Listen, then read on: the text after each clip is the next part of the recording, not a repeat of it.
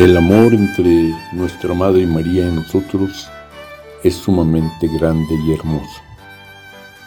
Ahora, desde la enseñanza de Jesús, ofrezco una ayuda para poder comprenderlo mejor y vivirlo con un mayor fruto de amor, vida compartida, alegría y libertad.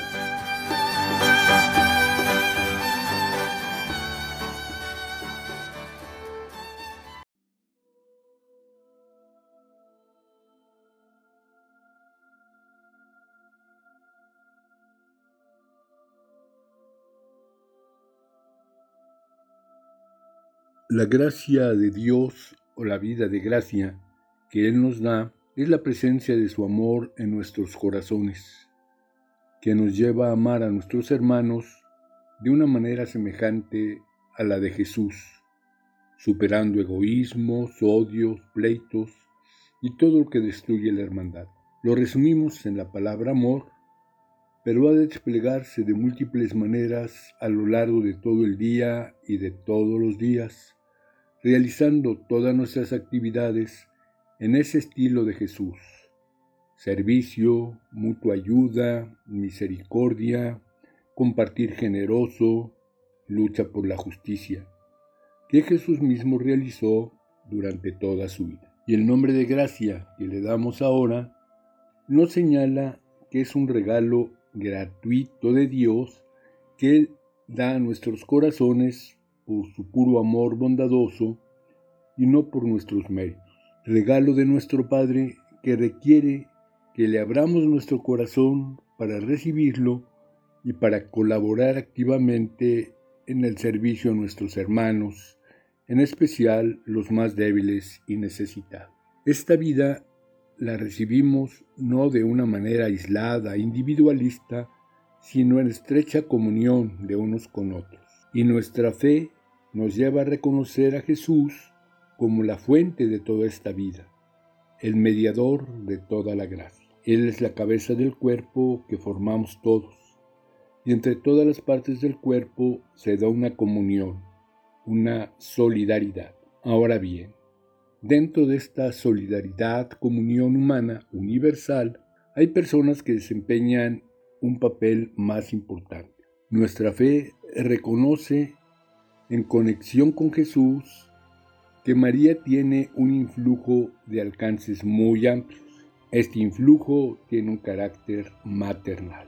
La fe de María, vivida a lo largo de toda su vida, tanto en los días ordinarios como en los momentos fundamentales, tiene una repercusión solidaria muy amplia.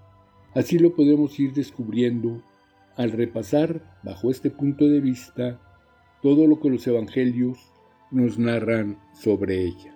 Por ejemplo, su visita a Isabel, en la que ambas comparten el gozo de la maternidad y se ayudan mutuamente. Las bodas de Caná, en las que María apoya el gozo de los nuevos esposos y se preocupa por sus problemas. Pentecostés, donde María se une en oración a la iglesia naciente.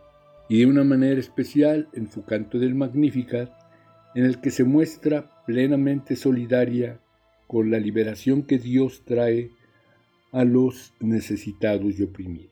Esta solidaridad de María se extiende a lo largo de toda la historia por medio de su oración continua delante del Padre y también de su presencia en la devoción viva del pueblo y en sus numerosísimos templos. En efecto, nuestra Madre María hace llegar su bendición maternal a muchísimas personas, familias y pueblos, desde múltiples santuarios a lo largo de todo nuestro país, toda América, conozco más y también otros muchos lugares del mundo. De una manera especial, desde sus santuarios, a donde acuden las personas, a veces en peregrinaciones más numerosas, a veces en forma más personal. A nivel mundial destacan Lourdes y Fátima, Y aquí en Oaxaca, el santuario de Juquila, que recibe numerosas peregrinaciones de petición y de acción de gracias. Aquí en la ciudad, Nuestra Madre de la Soledad, que, cargada por unas mulas, escogió ese lugar para derramar sus gracias, para consolar a toda la población y hacer vivir la fe a lo largo de todo el año con expresiones más llenas de fiesta y de gratitud en torno al día de su solemnidad. Y también el santuario de Guadalupe, que tiene su centro más grande allá en el Tepeyac, donde Tonantzin quiso manifestarse a Juan Diego pero que tiene también santuarios muy visitados en otros muchos lugares. Todas estas manifestaciones que eran ordinarias a lo largo de los años y en especial en las fiestas, se han visto suspendidas, disminuidas ahora en el tiempo de la pandemia.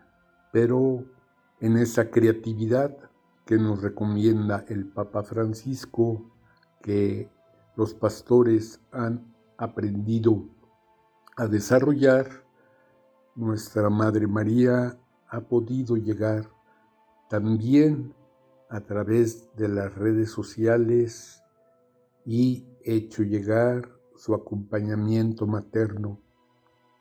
Y de alguna manera también algunos hogares con un sentido más profundo de fe y una mayor evangelización en los hogares mismos han podido sentir esa presencia maternal de María. Otra manifestación que conviene considerar es a través de los cantos. Y ahí de nuevo podemos del sentido de la fe cristiana antes del Concilio Vaticano II y después de él. Antes del concilio prevalecían cantos de devoción y consuelo como Oh María, Madre mía, o Consuelo del Mortal, o también de devoción piadosa como el Ave, Ave María el 13 de mayo.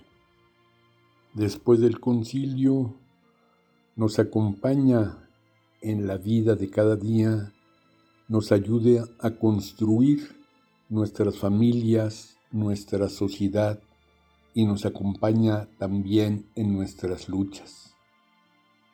Ven con nosotros a caminar, si por el mundo los hombres sin conocerse van mantén el ritmo de nuestra espera y las nuevas letras y melodías de su himno El Magnificat y también los clásicos guadalupanos, mexicanos volad presurosos del pendón de la Virgen en pos.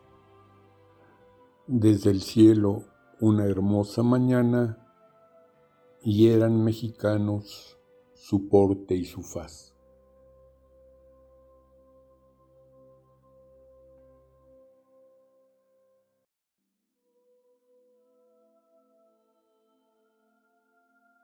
En el taller de Nazaret, pequeño y pobre taller, silencio y paz, amor y fe, Jesús, María y José Labora y canta la esposa del carpintero y el mundo entero sonríe y canta también.